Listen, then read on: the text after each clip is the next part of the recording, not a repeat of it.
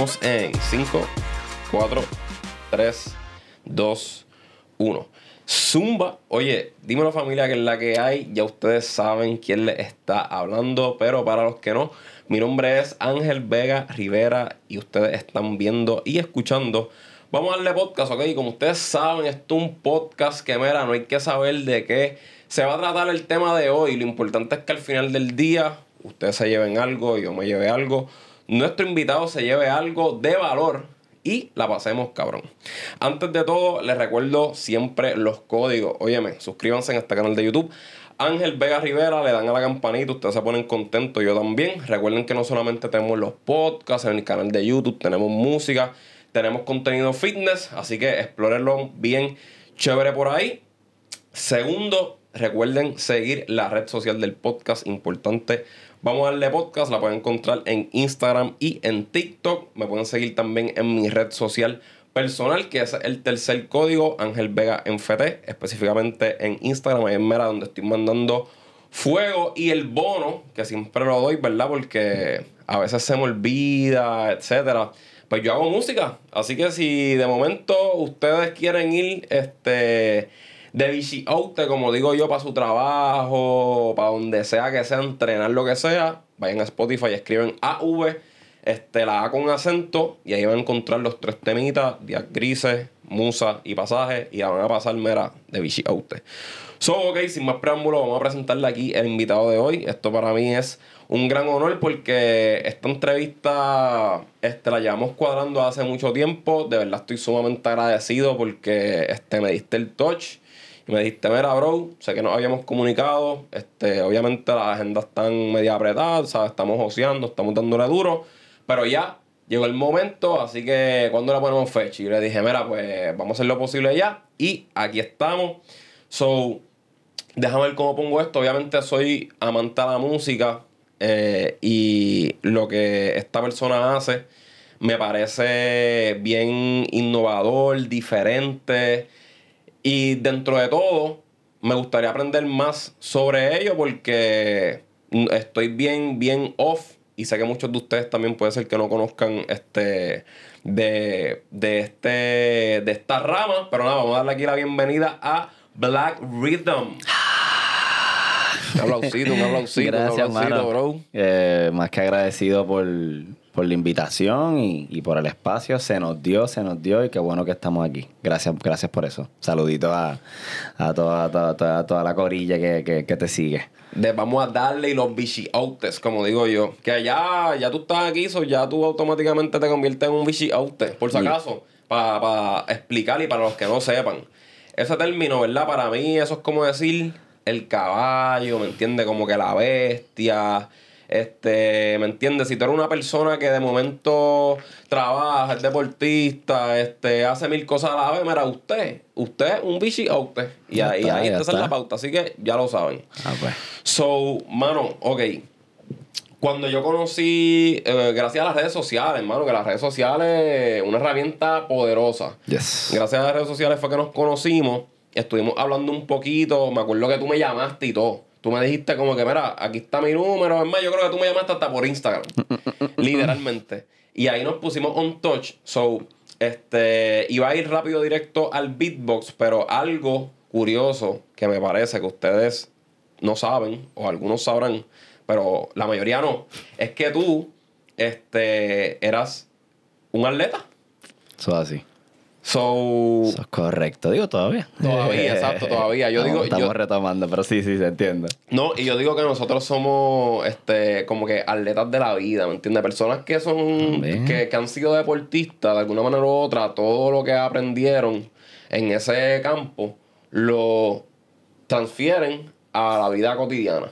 ¿Me entiendes? Hay lecciones importantes sí que se aprendieron en el deporte, estoy de acuerdo. Correcto. So, este Cuéntame un poquito de que tú eras eh, principalmente. Ese fue tu deporte fuerte. Eh, sí, eh, uno de ellos, pues mira, te cuento, yo, eh, mi carrera deportiva comienza como a mis cinco años más o menos, porque yo fui diagnosticado con asma, con asma severa en, en aquel momento de mi vida.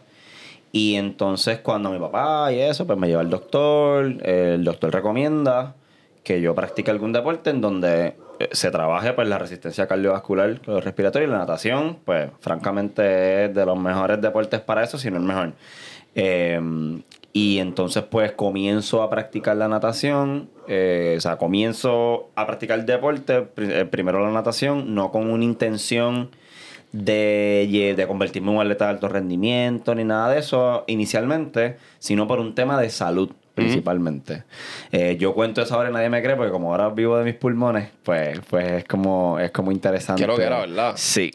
ni, lo había, ni lo había analizado. Sí, eso es como, ¿cómo va a ser? Pues sí, así, así comenzó la cosa. Y yo usaba pompas y toda la cuestión. O sea que no Y ya eso, nada. Eso no, no está pasando hace mucho tiempo. Duro. Eh, y damos gracias por eso. Entonces eh, comienzo a nadar. Eh, mis primeros pasos en la natación fueron en, en, en Caguas. Yo soy mitad sanjuanero y mitad cagüeño. Así que en aquel momento de mi vida vivía en Caguas y pues por ahí comienzo a practicar.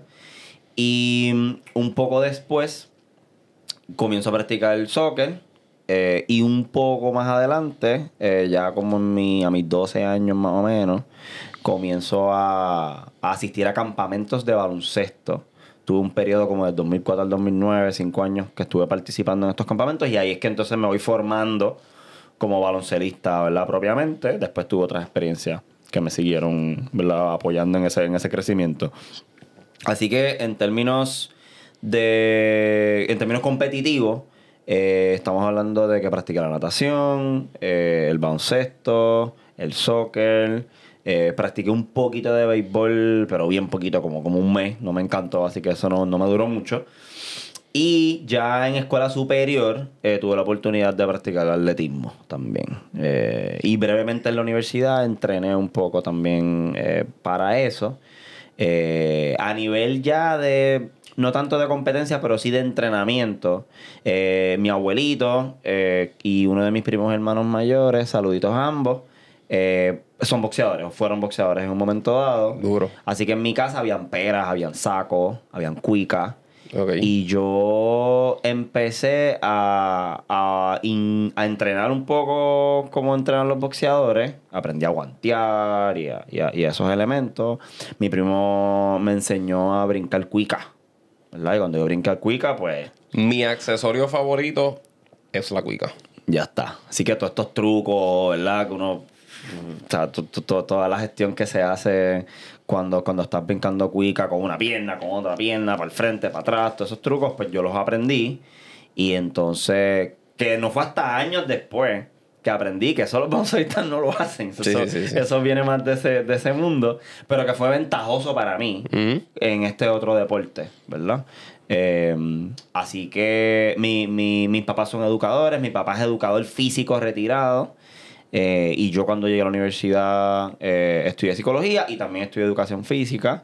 Así que eso está por ahí en la familia de alguna manera. Eh, mi intención principal era estudiar psicología del deporte. Por eso fue que hice un bachillerato en psicología con una segunda concentración en educación física para hacer una maestría en psicología deportiva. Eso no ocurrió porque en el proceso de estar en la universidad, hacer mi bachillerato, descubro eh, el arte del beatbox. Ok. So, la música dentro de high school, de, de desde elemental a high school, no existía. Eh, sí hubo algunos destellos, yo le llamo destellos de habilidades de talento artístico que no fue desarrollado porque tenía otras prioridades, ¿verdad? Principalmente ser un atleta profesional. Fíjate, ahorita mencioné que inicialmente mi, mi, mi, mi camino deportivo no empezó por esa razón. Cuando comienzo a jugar baloncesto, quinto, sexto, séptimo grado, pues ya me empiezo a plantear el deporte, específicamente el básquet, más serio, ¿verdad? Como que, mira, me gustaría llevar este nivel profesional. Así que empiezo a tomar decisiones en mi vida en pro a eso. Cuando digo decisiones, hablo de, ah, si quiero ser un, si quiero jugar básquet como Kobe o quiero jugar básquet como LeBron James, pues entonces no puedo tomar refresco, no puedo consumir alcohol, tengo que acostarme temprano, tengo que entrenar todos los días, tengo que hacer ejercicio, tengo que hacer un mon- tengo que estudiar, porque tengo que tener buenas notas, porque si no tengo buenas notas, no, no me van a becar en un colegio brutal, o no voy a poder ir a la universidad. O sea, todo ese maquineo empieza en mi cabeza. Ok, y empezamos a movernos en esa dirección. Entonces, en esos años, eh, cuando yo estuve en octavo grado, tuve una maestra, Missy Valenzuela, saludito a Missy Valenzuela. Shout out. Si en algún momento escuché este podcast. eh, que ella decía que yo hablaba cantadito. Me lo dijo un día en clase. Tú como que hablas cantadito. ¿Qué pasaría si haces un rap del tema de la unidad que estamos manejando en la clase de español en este momento? En ese momento estábamos hablando de las preposiciones.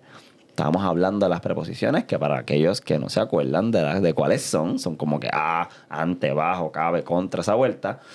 Y la maestra me dijo, mira, quiero que hagas un proyecto, quiero que hagas una canción y que la compartas con, con tus compañeros aquí en el día de la fiestecita de Navidad. Me acuerdo. Y yo acepté el reto. Y recluté a estos primos hermanos que te mencioné, que además de ser deportistas, rapeaban, improvisaban en mi casa. ¿Ves? Así que nosotros, porque vivíamos juntos, o sea, vivíamos cerca. Así que yo hacía beatbox, y ahí vamos a definir lo que es eso, eh, sin saber que era beatbox. Que era beatbox. ¿Ves? Yo compartía con ellos de esa forma. Ok.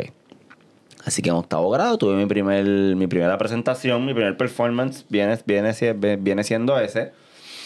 Y escribimos, escribimos la canción, el rap de las preposiciones, bien chévere. Tuve un compañero de clase que en un momento de inspiración me hizo una pista, me la entregó en un CD, lo practiqué y llegué al salón, o sea... Ok. O sea, con la letra de memoria y con un radio pu- pusimos el CD y vamos a darle. Y todos mis compañeros fue como una sorpresa porque yo no, ¿verdad? Yo no tenía esa reputación necesariamente en la escuela. Yo era el, el deportista de la clase que, que, que sacaba buenas notas, ¿ves? Eso era más por lo que yo me conocía en todo ese espacio y yo no necesariamente tampoco me veía o yo no me asumía como artista en ese momento de mi vida chévere. Pasan los años, dos o tres años, y pasan dos sucesos importantes en high school. Todo esto es antes de yo conocer el beatbox como, como disciplina artística eh, siendo prepa en la universidad. Eh, yo tenía un maestro de educación física, eh, saluditos a, a Mr. López, que es músico también, bajista, y el maestro de música del colegio, pues también hacía beatbox. Era, era, era, era baterista, percusionista y pues también hacía beatboxing. Y, y en, en uno de los pasillos de la escuela, yo pasé y ellos estaban haciendo beatbox. Estaban llameando los dos, haciendo beatboxing. Y yo Eh, tiempo, estos son los maestros. como maestro. Papi, si eso pasaba en mi escuela, decían, esto, eso es un loquillo. Algo pasó, o, o se emborracharon antes de la clase, porque cuando yo estaba en octavo grado, yo tenía un pana, bueno, tengo un pana todavía, porque somos panas, saludos, shout out Gian, Giancarlo. Este, él se pasaba haciendo beatbox y como que, y bailando. O sea, como que, qué sé yo, tecno y jodienda. Y, pero eso eran como que, ¿me entiendes? Eso... Sí, no, no, no, no, no necesariamente se veía con el mismo respeto. Con arte, o sea, como un genuinamente. arte, ¿verdad? Que, ¿verdad? No, no tiene ese mismo nivel de prestigio, etcétera. Eso, eso, eso es un tema, ciertamente. Pues estos, estos caballeros estaban haciendo esto. Yo pasé por el pasillo donde ellos estaban ejecutando porque el baño estaba cerca. o sea, realmente yo iba para el baño. Y, pero los escuché y me paré y me senté y empecé a hacer beatbox con ellos Ok. sin tener una noción de, real- de, de lo que estoy haciendo. Simplemente me gusta y esto es lo que siento compartir, ¿verdad? La, la musa estaba corriendo, la inspiración estaba corriendo y me senté a compartir. Y eso es algo importante porque incluso en entrevistas eh, an- anteriores a esta, en un momento dado ese maestro me llamó y me dijo, mira, no estás incluyendo esto. La historia, la Esta- verdadera O historia. sea, esto pasó. Sí, sí, ¿Me sí, entiendes? Así que, así que es importante mencionarle. Saluditos ahí a Mr. López. Eh, entonces, eso, eso fue como en décimo grado. Yo estando en décimo grado. En cuarto año, un día me levanto y digo, yo quiero escribir una canción.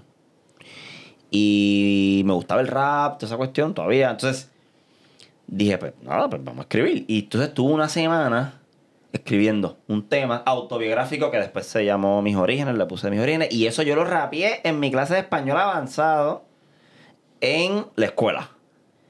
Y esta vez fue sin instrumental, o sea, a capela. O sea, yo me paré en el salón y le dije, a mí sí, escribí esto. Y quiero compartirlo con mis compañeros. ¿Usted me lo permite? Sí, dale. Y me paré allí. Y ahí tú sin miedo, ¿me entiendes? Dale. Sí, porque si, si lo hice en octavo grado que Bueno, año no es nada. verdad, verdad, ¿Me verdad. entiendes? Entonces, y entonces, y entonces eso fue otra otro momento en donde se est- está quedando al descubierto de que este muchacho eh, que es apasionado del deporte, pues tiene talentos artísticos también por ahí. Eh, pero no, no lo seguí desarrollando en ese momento de mi vida porque mi prioridad era, era otra. El deporte. El deporte, llegar a la NBA y todas estas cosas. Estaba en, esa, estaba en ese flow. Ya cuando llego a la universidad, Opera Río Piedras, que es donde estudié y me gradué, eh, Nunca te vi allí. Ah, bueno, es que ya sé la razón, pichea.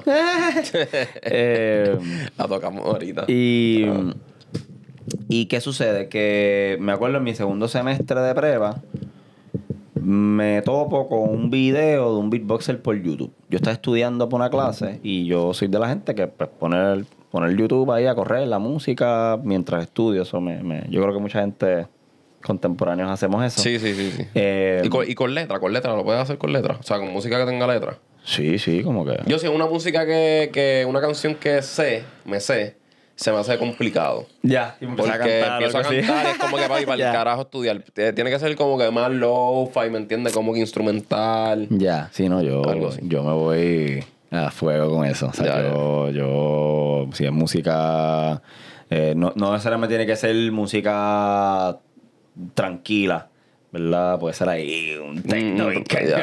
Y yo- Ok, ok, ok, ok. Y yo leyendo, sí, no sé, como que son cosas que, habilidades que desarrollé. Exacto, exacto. Y entonces, eh, en ese proceso, vi, salió como que en el feed de YouTube un beatboxer, un beatboxer de Australia, un beatboxer llama Joel Turner, que después me entero que es un beatboxer bien importante, porque es el primer campeón mundial de la historia del beatbox y demás. Y un tipo que, que estaba haciendo un show en, el, en un, un venue, ¿verdad? Un, un lugar en, en Australia que se llama el Sydney Opera House, que es como el Choli de Australia.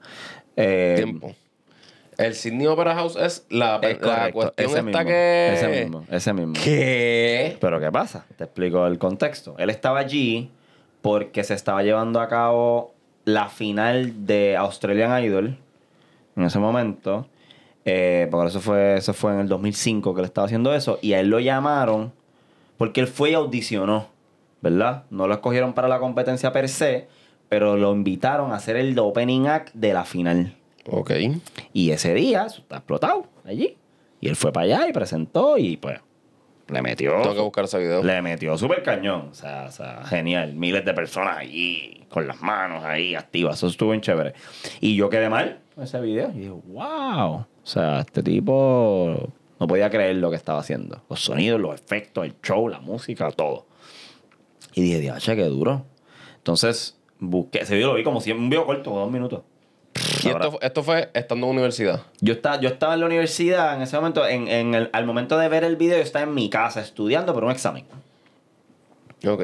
Allí en la sala y prendo la compu y me encuentro con eso. Y Dios, tuve que parar de estudiar y prestarle atención. So, y et- so, este fue básicamente el momento que tú dijiste, coño, yo creo que... Este es el momento donde todo cambia, porque ese video generó una intriga, una curiosidad que años después, ¿verdad? Mirándolo en, en- en retrospectiva y mirándolo en el macro, es que ya yo venía haciendo eso, de alguna manera. Ya yo, venía, ya yo había experimentado con ritmos y sonidos vocales antes de ver este video, y este video lo que hace es, es ponerme en un contexto de que, espérate, hay gente adulta que está haciendo esto a unos niveles mucho mayores de lo que yo pensaba que era posible.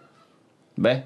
O sea, ese video rompió con mi noción de posibilidad sobre a dónde tú puedes llevar eh, tus habilidades en esto. Tus habilidades sonoras vocales, básicamente. A nivel de que 10.000 personas están volviéndose locas contigo. Papi, teatro de Sydney. Ah, De- oh, el- eso está... Papi, eso es... Eso está de respeto, ¿viste? Sí, sí, ese tipo... Entonces, So, zumba, zumba. Entonces, lo vi y dije, espérate, esta persona, habrá más gente que hará esto. So, busqué beatbox. Porque ese video no me salió, no es que yo busqué beatbox en el search bar de YouTube. Se fue random. Es de esos videos que, ¿sabes? Que te sale el feed, sigue moviendo. Y busco beatbox. Y entonces veo otros beatboxers que en ese mo- de otros países que eran virales en ese momento de YouTube. Estamos hablando de 2011 más o menos. Eh, vi un beatboxer francés que se llama Joseph Pulpo, que fue a Francia Tiene Talento y lo grabaron y lo subieron a YouTube y se fue viral en aquel momento. Otro beatboxer que se llama Dave Crow, que es un beatboxer inglés, que también era de los, de los más virales en aquel momento porque hacía shows en las calles de, de, de, de Europa, de Reino Unido, Londres, hacía shows en la calle y demás. Y la gente lo grababa, lo subía a YouTube y también se iba viral. Y dije, diacho, ¿qué hizo? Hay gente que le está metiendo por ahí. Brutal. Entonces, y yo decía, fíjate, esto yo creo que, yo creo que es algo que puedo aprender, ¿verdad? Y, y para mí es curioso porque yo no tuve noción en ese momento de que ya yo hacía eso. Pero Para tú- mí fue como que, como que esto es algo totalmente nuevo. Pero que de alguna manera conectó conmigo. No es hasta años después que yo me siento realmente a analizar mi historia, de cómo empecé y demás. Es que, que me doy cuenta que es que esos videos iniciales lo que hicieron fue conectar conmigo, conectar con algo que ya estaba dentro de mí porque ya yo, ya yo, ya yo venía de alguna manera jugando con eso. Eso es importante mencionarlo. ¿Y qué, pero qué, o sea, qué características eran las que tú me decías, las que acabas de mencionar que tú, tú viste en ese video de Beatbox que tú dijiste, coño, pero ya yo he hecho ciertos componentes de esto anteriormente. En ese momento no lo pensé así, eso es lo que te estoy tratando de explicar. Ah, eso fue años después. Ya. En ese momento, esa en ese encuentro inicial, yo no pensé eso. ¿Y- Fue. ¿Y fue- cuáles eran, cuáles eran los componentes que hacías? Como que. Yo hacía beatbox. O sea, ya, yo, ya, yo, ya, yo, ya yo me acordé. Volvemos. En el 2011 no tenía noción de eso. Pero fue más- más adelante. ah, Más adelante dije, pero es que ya yo. Si yo me acuerdo haberle grabado un ringtone en beatbox al primo mío para su celular. mm, Una cosa ahí. ¿Entiendes? Y ellos rapeando y yo haciendo el beatbox. ok, ok, ya. Eso ya entiendo, pas- entiendo, Eso entiendo. yo con nueve años, 10 años. Eso ya pasaba. Lo que pasa es que no, no había. Pues, a veces la memoria funciona Sí, sí. de esa forma. Pero cuando empiezo a mirar para atrás, digo, no, espérate. Tacho, sí, en esta, en esto. Yo hice vivo aquí, hice vivo aquí, hice vivo aquí. Ya. O sea que esto lo que hizo fue que conectó con un gusto previo que ya yo tenía. Pero que no estaba definido. ¿Ves? Porque yo no sabía que había una disciplina artística que se llama así, que se llama Beatbox y que hay gente que la está practicando en otros países y que en ese momento ya habían eventos, ya habían habido campeonatos mundiales, ya habían canales de YouTube especializados en Beatbox en el 2011. Empiezo a conectar con todo eso. Y busco tutoriales de Beatbox. Ya yo sabía lo que era un tutorial, porque con tutoriales fue que yo desarrollé muchas habilidades baloncelísticas. O sea, yo veía tutoriales de básquet. ya. Ah, pues dije, pues existir, existirán tutoriales de beatbox. How to beatbox tutorial en YouTube. ¡Frágata! Y la historia no ha vuelto a ser la del resto de historia, como dicen. Y ahí empecé a practicar. Empecé a desarrollar un alfabeto sonoro, un repertorio de sonidos y demás. Y empiezo a, a- a caminar en esto del beatboxing. tu voz cambió. Porque ahora mismo yo escucho la- tu tono de voz y es como que bien, es como, como profundo. Ya.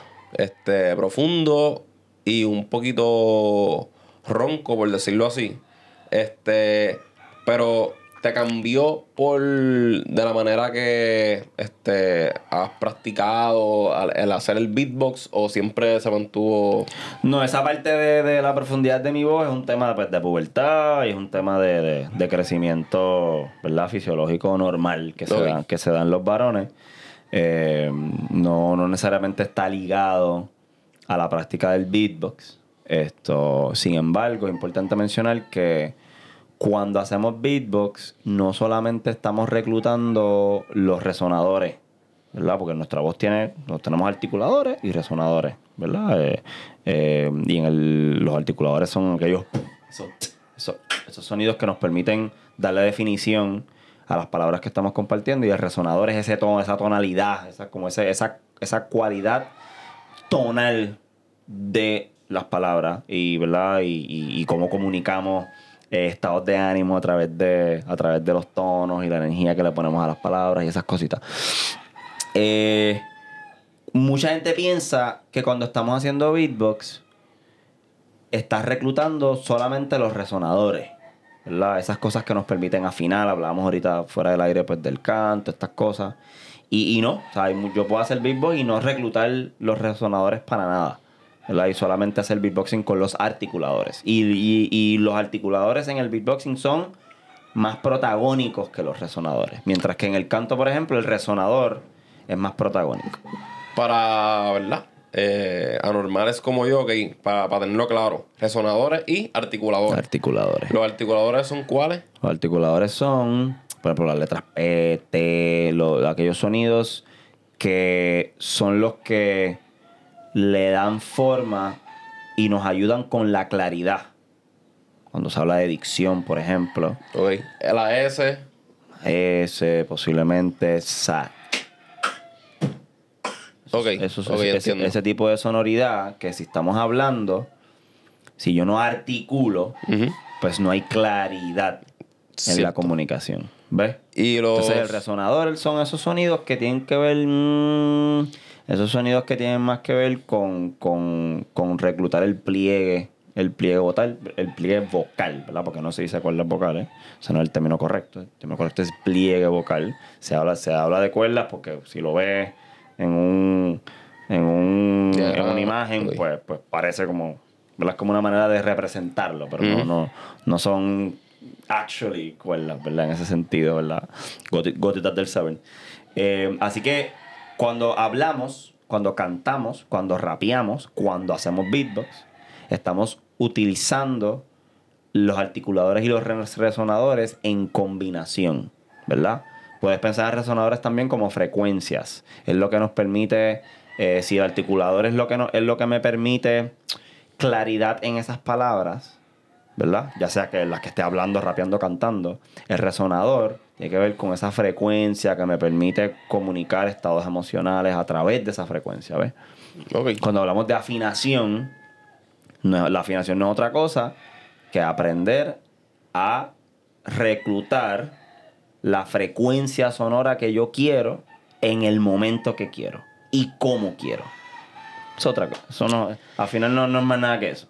¿Y cuándo fue que tú descubres el... ¿Cómo te explico?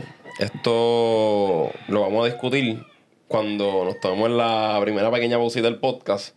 Pero te voy a dejar la pregunta para que la vayas pensando y, la, y la contestas cuando nos tomemos la pausa.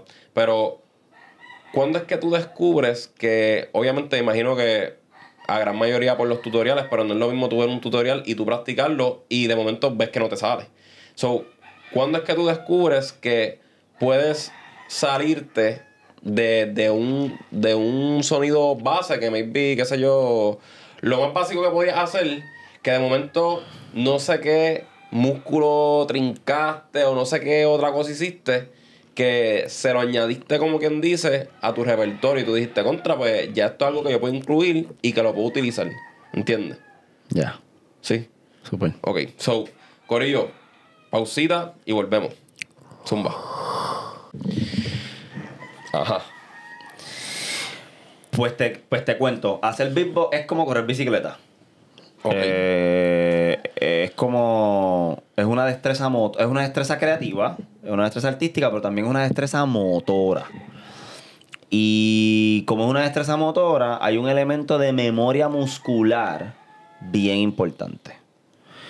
Cuando empezamos a ejecutar y empezamos a practicar los sonidos, eh, son muy pocos los sonidos que te van a salir de una que practicarlo, hay que, hay que, y- y- pero ¿qué implica esa práctica? Esa práctica implica muchas veces posición, posición de, de la herramienta vocal que estás utilizando para hacer el sonido. Y me voy a detener ahí.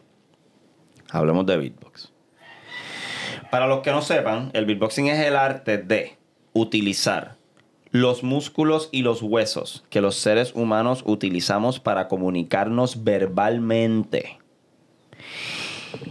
Y entiéndase, ¿cuáles son esos sectores? Estamos hablando de la boca, los labios, la lengua, los dientes, la tráquea, la laringe, la faringe, el diafragma, Todo eso se usa para hacer beatbox. las fosas nasales, todo eso. Los dientes. Los dientes, sí. Hay, hay técnicas que son que, que se reclutan los dientes. Ok. ¿Ok? Entonces, ¿Cómo yo utilizo esos sectores de mi voz para crear ritmos, melodías, efectos especiales, composiciones musicales, que pueden ser musicales como pueden ser composiciones sonoras para otras cosas que no son música, como ambientes sonoros para una película, para videojuegos, para una obra de teatro, historias eh, sonoras, esas cosas también. O sea, es importante eh, que se entienda que el beatboxing no puede ser música, pero también puede ser otras cosas. Esos sonidos se pueden utilizar para otras disciplinas artísticas, como el stand-up comedy, como el teatro. Y hay pioneros de el beatbox que también que vienen de esas esquinas. Como Michael Winslow, por ejemplo. Que, No sé quién es. que Michael Winslow eh, fue un actor. Bueno, es, pues lo estoy matando, está vivo todavía. Eh, Michael Winslow es un beatboxer y también es un actor y un stand-up comedian que se hizo de fama a través de una serie que se llamó Police Academy Ok. Sé cuál es, sé cuál es. en 1984. Eh, y Michael Winslow es un pionero de lo que hoy conocemos como la escena del beatbox. En serio. Sí, porque sus habilidades, él demostró eh, que había oportunidad de desarrollo profesional eh, a través de habilidades sonoras vocales. ¿verdad? La capacidad de recrear sonidos del día a día con la voz y, to- y- y todo, esto, todo este elemento. Que eso es un elemento ¿verdad? Que se ha ido integrando cada vez más al beatbox. Porque el beatboxing está muy ligado a, la música porque está ligado a la cultura del hip hop, está eh, ligado a la cuestión del rap, a- al sampleo vocal, por decirlo de alguna manera, ¿verdad? Que como yo, como yo no solamente imito sonidos, inicialmente el beatbox viene de... Beatbox significa caja de ritmos. Y es una palabra que se utiliza para hablar de un instrumento de música electrónica que se llama el drum machine. Al drum machine se le, se le llama, se le cono- se le llamaba beatbox porque es una caja que hace beats. Beatbox. Beatboxing. Lo que yo hago es human beatboxing, que es la ejecución inicial en sus inicios. Te estoy dando los, los orígenes etimológicos del término. Lo que yo hago es human beatbox, que inicialmente era el arte de imitar vocalmente los sonidos que produce el drum machine. Ok. Y el beatbox, este, ¿cuántos años, sabes cuántos años lleva? O sea, este, ¿cuándo fue que empezó? Pues mira, eso, esa, esa- la contestación a esa pregunta es tricky y te explico por qué. Ok. No hay nada nuevo del arte de crear música o de crear arte utilizando sonidos vocales, porque la voz es el primer instrumento. Ok. ¿Ok? Entiendo. Así que a nivel de concepto, lo que el beatboxing está trayendo a la mesa no necesariamente es nuevo, porque venimos, porque los seres humanos, desde que somos seres humanos y tenemos voces, hemos utilizado nuestras capacidades sonoras, vocales, para comunicar ideas, pensamientos, sentimientos y emociones. Hasta ahí estás conmigo. Sí. Entonces, lo que conocemos como beatboxing es un elemento de la cultura del hip hop y el hip hop es una cultura, no es un género musical.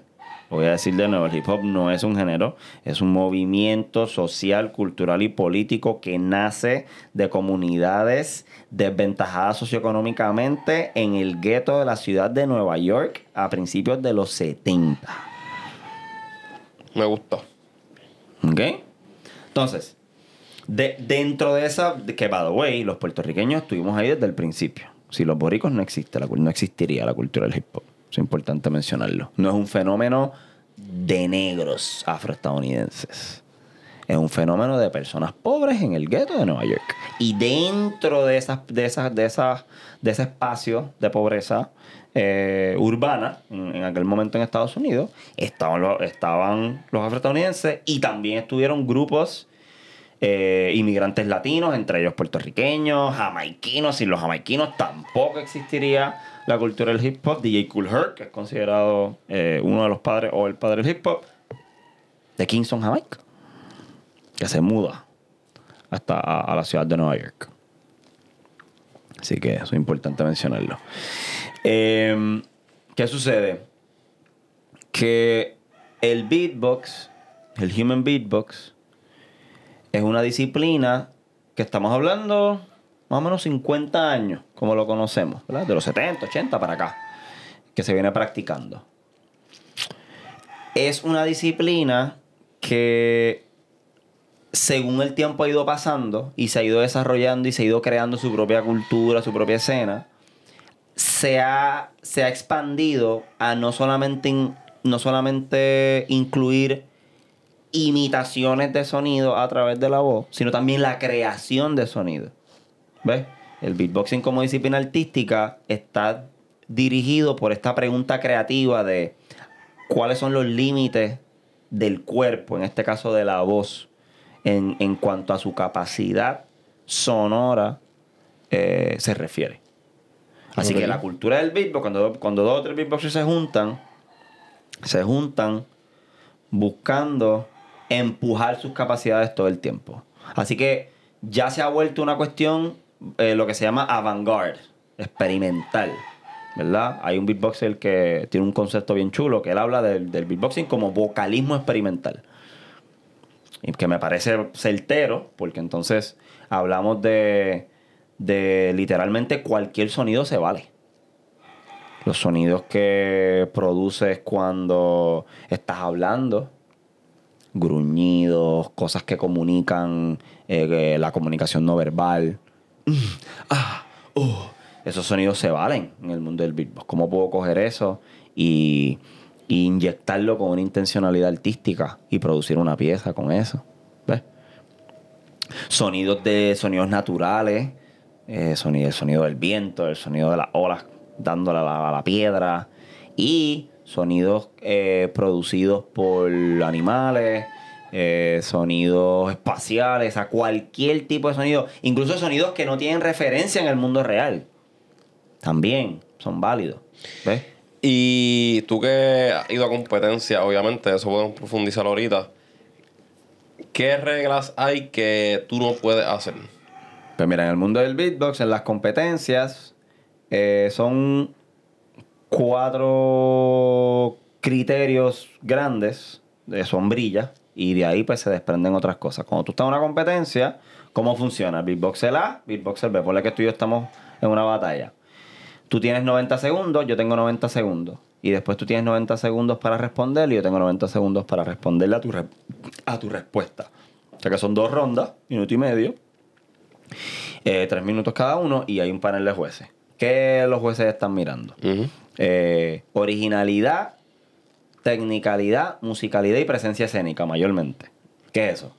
Cuando hablamos de originalidad estamos hablando de cuál es el grado de novedad de los sonidos o de las o de las o de los de los frases, de los fraseos eh, sonoros que el beatboxer le está trayendo a la mesa.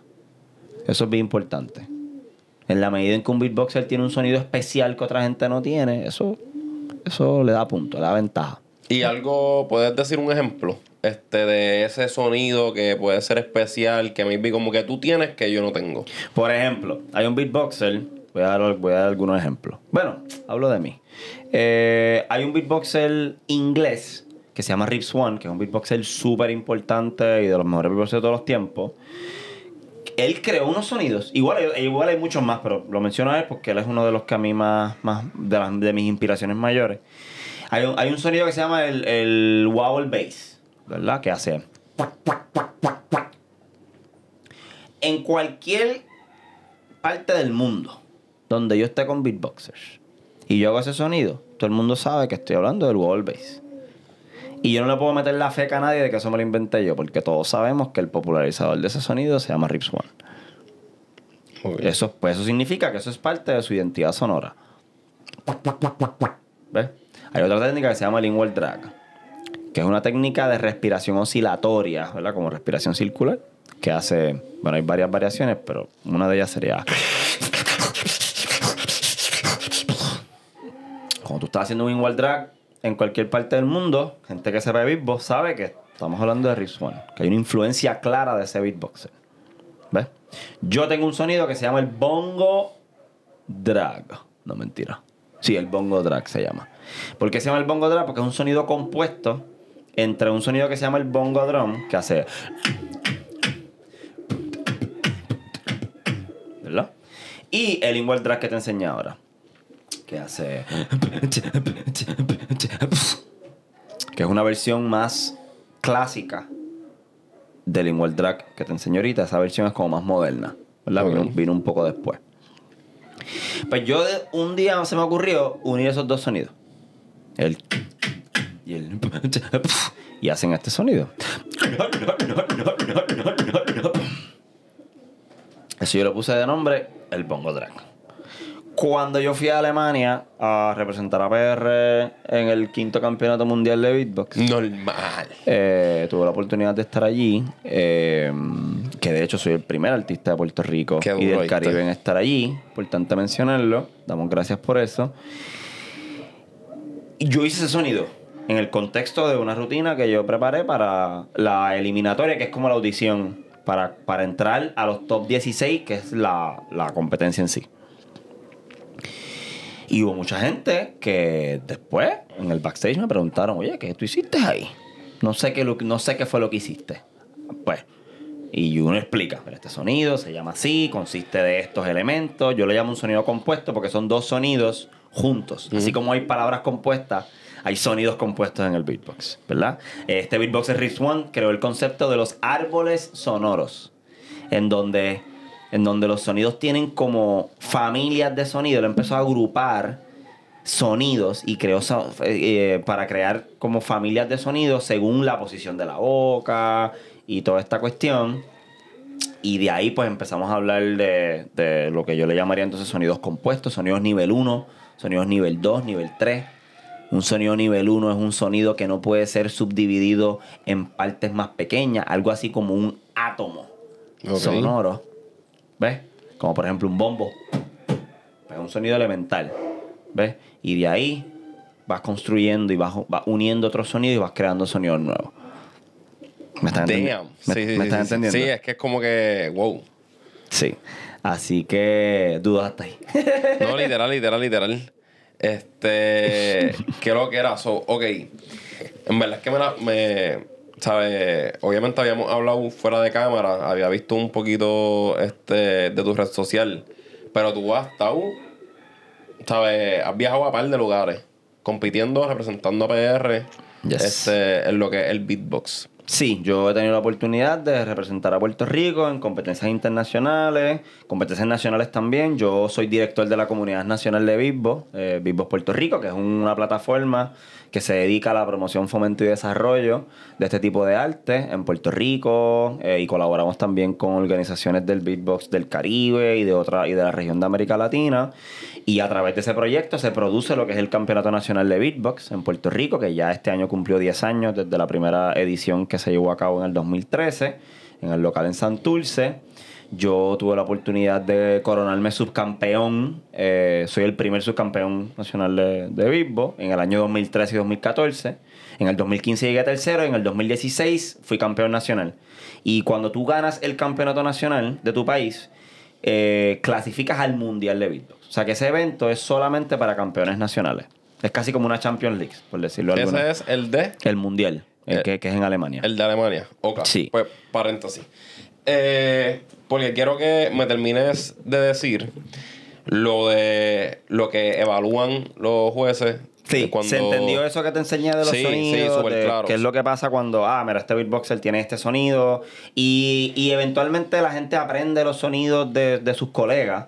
Después, por eso, no, por eso mencioné, no solamente es el sonido, sino los fraseos sonoros. Ujú. Cómo tú combinas ese sonido con otros sonidos que son parte del alfabeto sonoro del beatbox. Eso también es importante. Uh, diache, este tipo hizo este sonido con este sonido en este orden, a esta velocidad. Wow, yo no sabía que eso se podía hacer. Qué brutal. Pues eso también eh, los jueces lo miran cuando sí. hablamos de originalidad. También hablamos de de qué tan novedoso es los ritmos que estás trayendo, el, el género musical que estás ejecutando a través del beatbox, eso también es importante. ¿Qué es lo más complicado? Que pa- eh, o sea, ¿qué género musical es el más complicado para tú poder proyectar haciendo beatbox? Pues mira, no sabría decirte. Yo creo que hay géneros que son Porque eso también va a depender de las habilidades. Que, que tú tengas. De las habilidades del beatboxer en cuestión. Ok, ok. O sea, porque hay beatboxers que rapean, hay beatboxers que hacen beatbox y cantan y tienen, y tienen un oído armónico, melódico más desarrollado que otra gente. Eso hay cosas que las pueden hacer que otros beatboxers no, porque no tienen esas destrezas. ¿Ves? Ok. Hay beatboxers que tienen unos sonidos ¿sabes? bien desarrollados que les permiten proyectar ciertos géneros con mayor facilidad. O sea, que yo creo que esa, yo creo que la respuesta a esa pregunta Sí, es, como que en verdad un es que depende, es- depende. Es, un poco contextual al, al beatboxer en cuestión, aunque sí hay, hay géneros donde donde sí hay como mucha armonía pasando a la vez, polifonías y demás y muchas cosas, pues puede ser un poco más complejo porque estás bregando con, con, con un instrumento, ¿verdad? Que, que es tu voz, ¿verdad? Versus dos, tres, cuatro personas ejecutando a la vez. Aunque también hay categorías de eso, porque eso es importante mencionarlo. Ya no solamente hay solistas del beatbox, hay dúos, tríos, cuartetos, quintetos, sextetos. Que también, que también se ejecuta. Hay, hay, una, hay una subescena del beatbox de lo que se llama el lupeo en vivo, que para los que no lo conozcan es una manera de hacer música en donde con estos instrumentos diseñados para eso se graban capas de sonido una encima de la otra. Eso también, hay, hay batallas de eso en el mundo del beatbox. Y mencionaste que el mundial se da en Alemania. Alemania es como que el lugar en donde hay más beatboxers. Pues mira, el mundial se hace en Alemania porque en el año 2002 eh, el, este caballero que se llama Alexander Below, que es eh, una persona muy importante en la, en la construcción de la escena del beatbox moderna y contemporánea, diríamos del siglo XXI, el 2000, del- del- del 2000 para acá. Él es el fundador de la primera organización Bonafide, enteramente dedicada a la promoción, fomento y desarrollo del arte del beatbox a nivel mundial. Se llama Beatbox, perdón, Beatbox Battle Networks. Y se fundó en el año 2002. Y esa organización creó un canal de YouTube que se llama Beatbox Battle TV, que es uno de los primeros canales de YouTube enteramente dedicados al beatbox. Y esta organización eh, funda el primer campeonato nacional de beatbox oficial de la historia. O sea, el primer campeonato nacional de beatbox oficial, porque hubo otros eventos, hubo otras competencias en, en otros lugares, pero no necesariamente tenían el título de campeonato nacional. Pas- eh, eh, fu- fue en Alemania. Septiembre 17 del, 2020 del 2002, si no me equivoco. Y Alexander Below también es el fundador del Campeonato Mundial de Beatbox, cuya primera edición se llevó a cabo en el año 2005 en la ciudad de Leipzig, en Alemania. Ok, es que pensé como que, ejemplo, em, en la pelota, pues los dominicanos, tú sabes que los dominicanos, papi, en pelota están a fuego y obviamente pues nosotros. Este, el baloncesto, pues maybe ahí los norteamericanos predominen bastante, ¿me entiendes? Sin duda. Este, so, pues pensé que maybe había como que alguna región, en este caso pues Alemania, Sí, que... en- en- ahora mismo la cuna del beatbox, eh, bueno, diría que hay dos cunas. Eh, pero Europa ha sido bien importante. Obviamente Estados Unidos, pues los pioneros, las leyendas del beatbox, muchas de ellas pues surgen en Estados Unidos, aunque no necesariamente son de Estados Unidos. Eh, hay, Puertorrique- hay un pionero del beatbox que es puertorriqueño, que se llama Wise, el inventor de la técnica del scratch vocal. Eso fue, eso fue un body. Que nació en Fajardo, Puerto Rico y se mudó a Brooklyn a los cuatro años. Hizo nombre por allá Qué duro. hizo, ¿verdad? Y se convirtió en, en Wise, ¿verdad? Leyenda del beatboxing. Y estuvo un grupo que se llamaba Setsasonic, que es un grupo que, que empezó a hacer música utilizando también la herramienta del beatbox en los 80, justo después de los Fat Boys, que es un grupo pionero, el primer grupo de hip hop o de rap en grabar una canción en donde el beatboxing es la instrumental principal, es esa gente. Los Fat Boys, 1984, una canción que se llama Stick 'em. Que lo busquen por ahí para su educación musical. Ya lo me encanta porque este lo hablamos ahorita, pero papi, tú eres una enciclopedia. Papi, esto es lo que hacemos. Me gusta, que- me gusta, me gusta. Así que eso es parte de lo que, ¿verdad? Como te mencionaba fuera de cámara, eso es parte del trabajo, es dar a conocer eh, este arte y que la gente entienda de que esto no es ruidito. Esto no es ruidito, esto no es un chacachá, bum, bum, bum, ¿no? Esto, esto es un arte que tiene una historia, que tiene un rigor conceptual detrás. Rápido reconociste que lo que estabas haciendo era un arte y que no podías, ejemplo, yo te veía por la calle, es como que, ah, tú, yo como que reconozco que haces eso, como que tira tal guay. Y pues tú como que, pues maybe te lo tirabas, pero maybe estoy aquí hablando sin saber, pero me imagino yo que tú haces tu ejercicio antes de meterle al beatbox. O sea, no es como que lo haces así por, por hacerlo porque te puedes lastimar. Antes de hablar de eso, déjame terminar de darte los criterios y, y regreso a ese, a ese punto. Eh, cuando hablamos de. La respuesta corta es que sí. Sí, hay, hay, hay, hay, unos calentamientos y unas cositas. Cuando hablamos de criterios en el mundo del beatbox, hablamos de originalidad, hablamos de los sonidos, de la novedad del sonido, eh, de, la, presencia escénica. De la, la, presencia escénica es también eh, un criterio bien importante. ¿Y, y qué implica eso? Presencia escénica es. Tiene que ver con el uso del espacio del beatboxer. Interactúa con el público Está mirando para el piso todo el tiempo. Está mirando, o mira a su oponente. Interactúa con el público. Interactúa con su oponente. Vestuario. ¿Hay algún concepto visual detrás de lo que él está haciendo? Eso también eso es algo que no se ve mucho, pero eso es algo que también, si lo haces, te fuiste next level en ese sentido. Así que un poco esos dos elementos, ¿verdad? El uso del espacio, eh, tu proyección en tarima, si estás mirando para el frente, si hay una energía ¿verdad? dentro de lo que estás haciendo, que sea consona con tu pieza y tu presentación visual. ¿verdad? A tu ropa, a tu, presentación, cómo te ves. Eso es importante. Eh, eso es presencia escénica, originalidad. Cuando hablamos de tecnicalidad, hablamos de capacidad de ejecución. ¿Cuál es la capacidad de ejecución del beatboxer? Sus sonidos son limpios. Hay una limpieza en su ejecución de los sonidos, de los patrones que está ejecutando. Afinado. Ahí también entra un poco el tema de la musicalidad, pero sí, estás afinado. Está fuera, está, está fuera de ritmo, está desafinado, está, los sonidos no se entienden. Esas cosas. Eso tiene que ver un poco con tecnicalidad, capacidad de ejecución, ¿verdad? Y la musicalidad. Pues entonces ahí viene un, poco el tema de cuál es la estructura musical que está utilizando, la estructura de composición que está utilizando. Porque esto, esto es importante. Cuando los beatboxers están compitiendo, ellos no están improvisando.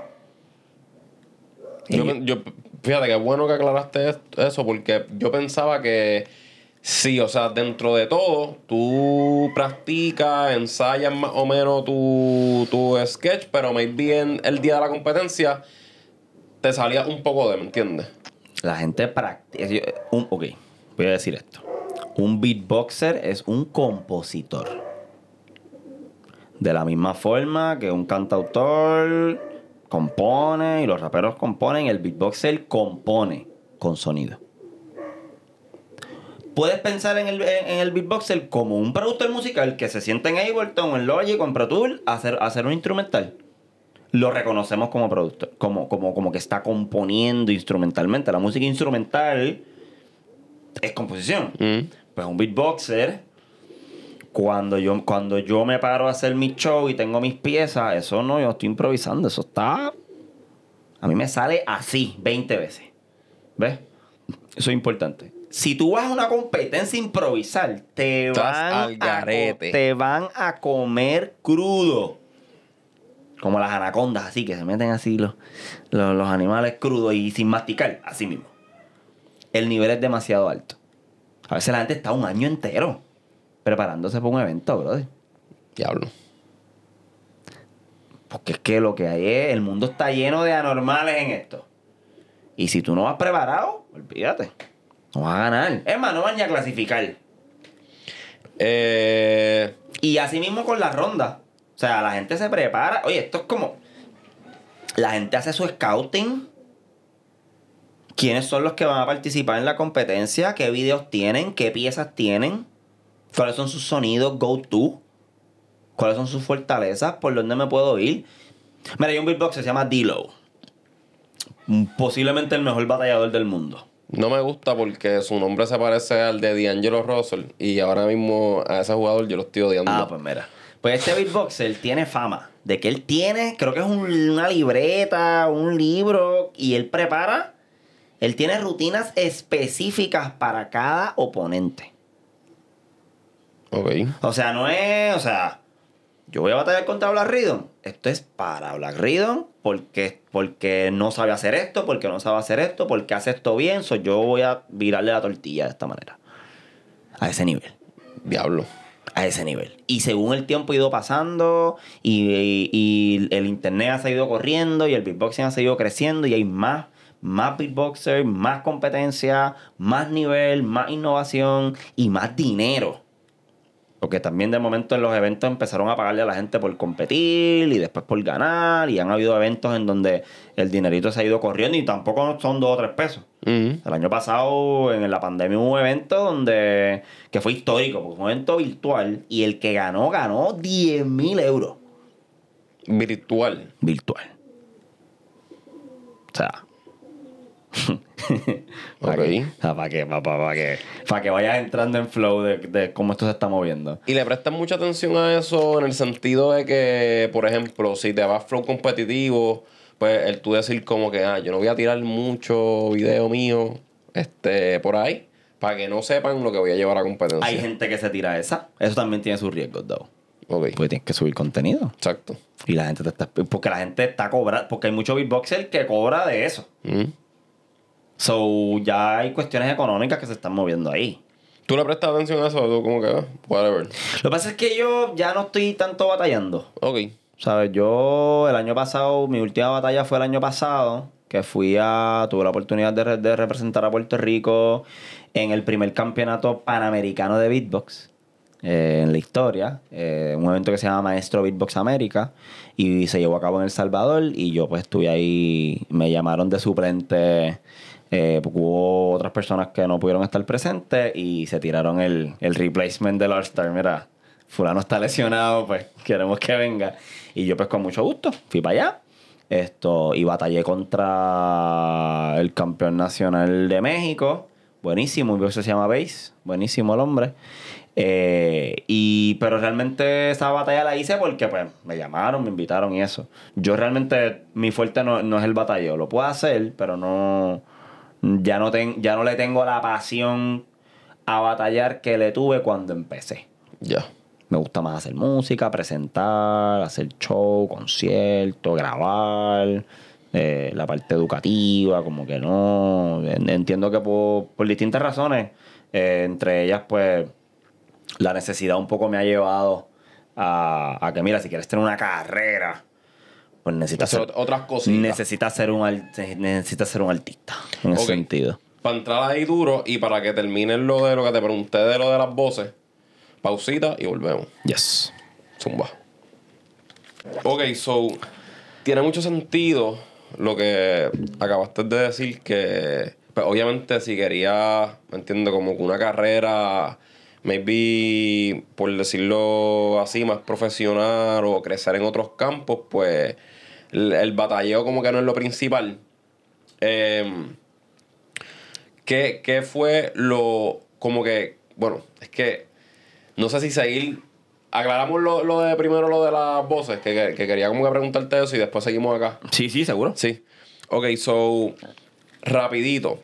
Eh, ok, estás en las batallas, whatever, como que eh, ves todo este campo grande que maybe a principio, obviamente, cuando estabas nuevo en el beatboxing, pues no sabías, pues número uno, ¿cómo, cómo pudiste eh, tener la madurez de identificar como, ok, yo me tengo que cuidar, no puedo estar haciendo como que beatboxing así porque así cuando me lo pidan, porque pues claramente me puedo más lastimar, uno.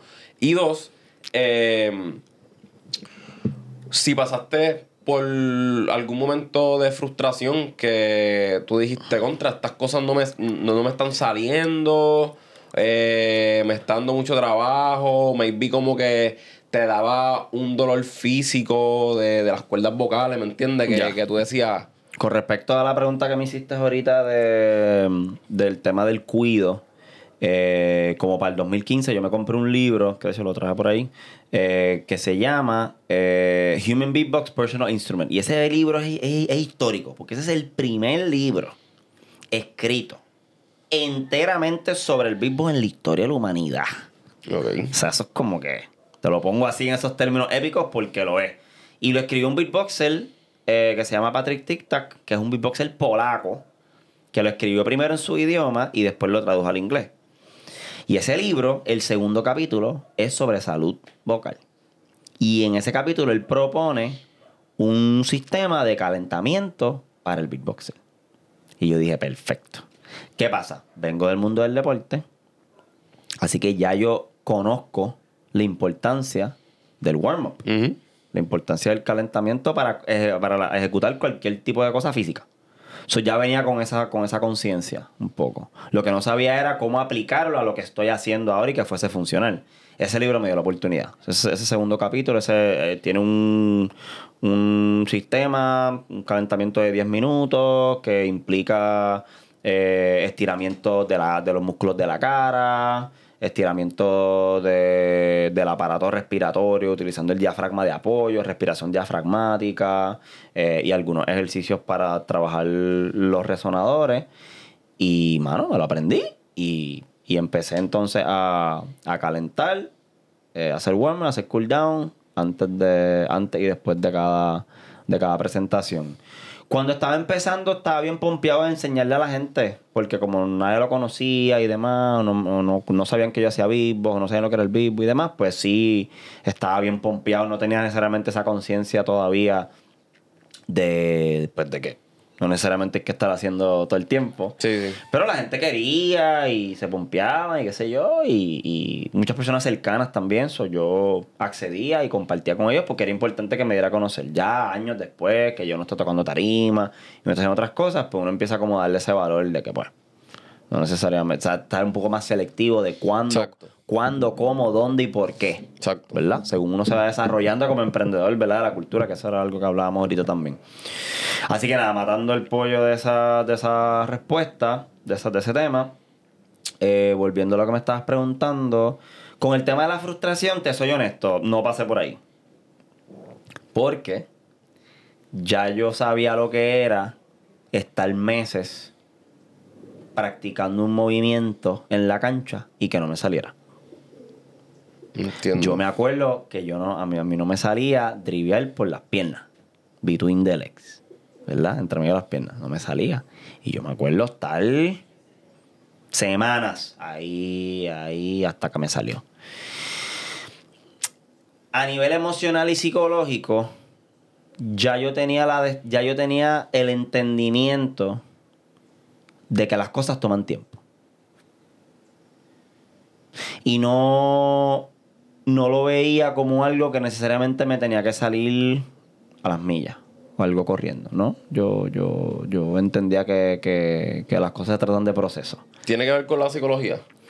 Un Yo creo- poquito. Yo creo que mayormente sí, o sea, creo, creo que tiene que ver con, con, con el deporte, mano, full. O sea, o sea, o sea, con esa resiliencia psicológica que desarrollé en mis años deportivos, sobre todo en básquet.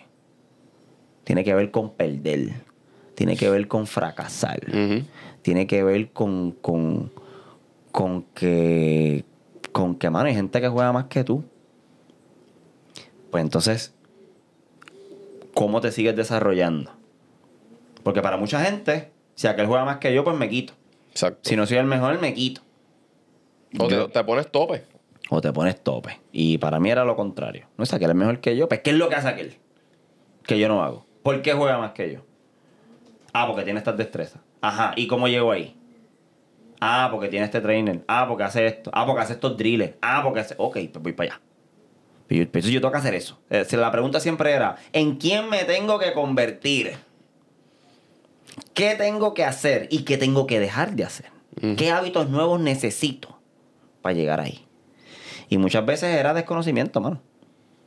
O sea, Qué duro. Entonces ahí vienen los tutoriales, ahí viene el YouTube, ahí viene, ah, está este trainer en tal sitio, voy para allá. ¿Cuánto cuesta tu servicio? ¿Qué es lo que tú haces? Esto, aquello, lo otro. Vamos a darle. Y voy a mi casa. Abuela, esto, podemos, sí, no.